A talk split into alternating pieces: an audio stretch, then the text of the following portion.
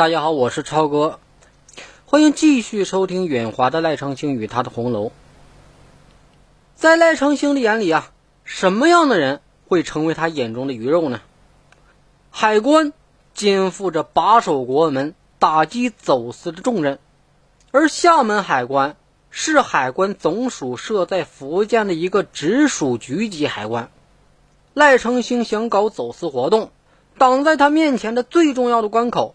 就是厦门海关，而一关之长，那自然就是他要摆平的首要目标啊。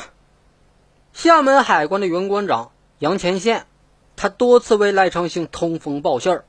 远华集团发给杨前线情人的大量钱款，就有高达一千四百多万。杨前线这个人呢，一九九五年走马上任厦门海关关长，是当时全国最年轻的正厅级关长。早在一九九三年，杨前线就跟赖昌星结识了。在杨前线当上厦门海关关长以后，他理所当然的就成为了赖昌星红楼里的贵宾。在回答与赖昌星是什么关系的这个问题时，杨前线说：“他说他跟赖昌星应该是比较好的朋友关系，只要进了红楼，全部的费用那都是由赖昌星来支付。红楼提供的服务。”包括洗桑拿、按摩、小姐的特殊服务，连小姐的小费他都不用出。从办案人员在红楼发现的记账单中不难看出啊，每天仅红楼小姐的小费一项就数以万计啊。在红楼里的小姐介绍说呀，如果说去桑拿的话，他们大都是先进去冲凉，大部分的客人呢，一般都需要进行按摩。小姐们就会给他们按摩，他们要是有要求的话，那就是顺理成章了呗。在去的客人中呢，海关的人比较多，其次就是政府机关单位的。一九九五年的时候，在阳前县当上了关长以后不久啊，一个名叫周兵的女人，在赖昌星的精心安排之下，出现在了阳前县的生活里边。据杨前线的交代说，最早的时候呢是在酒店，但是在酒店里面，有时候熟人也多呀，被人看见那也不太合适啊。他就问赖长青说：“有没有房子啊？住在酒店那也太不方便了。”于是呢，为了方便杨前线和这个周兵纵情私欲，赖长兴就给他们提供了价值一百三十多万元的富豪花园别墅。并出巨资进行装修。此外呢，周兵还替杨前线生了一个儿子。最高人民检察院反贪总局副局长说：“自从有了这个周兵以后呢，赖昌星就可以说是全面的发起了进攻，提供房子，提供金钱，给这个杨前线养女人、养儿子。而且这个周兵在香港的远华集团公司每个月。”能领到十几万的港币，有时候一领就是一两百万。但是呢，这个人不在那上班，算是远华的一个挂名的职员。这个赖昌星，他不但把周兵安排在香港远华公司工作，还发给周兵大量的钱款。赖昌星呢，还送给了杨前线凌志轿车一辆，价值人民币六十三万元。还有华南虎皮一张，价值人民币七十七点七万元。随着这个赖昌星走私活动的不断升级呢，走私规模的不断扩大呢，赖昌星开始筹划了一个专门用于存放走私物品的海心堆场。海心堆场的建立是赖昌星走私犯罪活动中的重要举措，它使赖昌星走私活动中省去了很多的环节，变得更加便捷。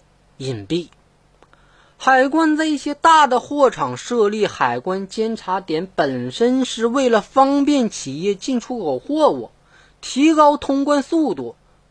但是，杨前线批准的厦门海新堆场是由赖昌星走私犯罪集团直接操纵控制的，所以说这个监管点不是为了履行海关监管职能的。这完全是为了给赖昌星走私犯罪活动提供方便的，使他们的走私违法活动更加隐蔽。有知情者就说了，赖昌星能拿出走私收入的一半，甚至是百分之七十用来铺路。他的手段呢，可以简单总结为七个字，分别是什么呢？是票子、女子、位子、房子、车子、本子、孩子。把这七个字全方位关照到，往往呢就不愁打不开走私的路子。他就像结蜘蛛网一样，左右逢源，最终结成了一张复杂、实用、坚固的走私大网。后来调查结果显示，厦门海关从关长、局长到基层人员，共计一百六十多人被买通啊。占着厦门海关总人数的百分之十三。除了厦门海关以外，远华集团还买通了一批党政机关、行政执法机关、司法机关、口岸部门、经济管理部门和金融单位的工作人员，其中厅局级以上的干部就有二十多人。最高职务者为时任公安局副局长李继周。李继周这个人呢？掌握着国家打私的大权，但是他却沦为赖昌星走私的同党。他收受赖昌星的巨额贿赂，并利用职权多次为赖昌星保驾护航，非法干预执法部门的查处。办案人员相互包庇，掩盖真相，频频的翻供。而更令人惊叹的是，不少党政干部与赖昌星讲哥们儿义气，为其效生死之劳。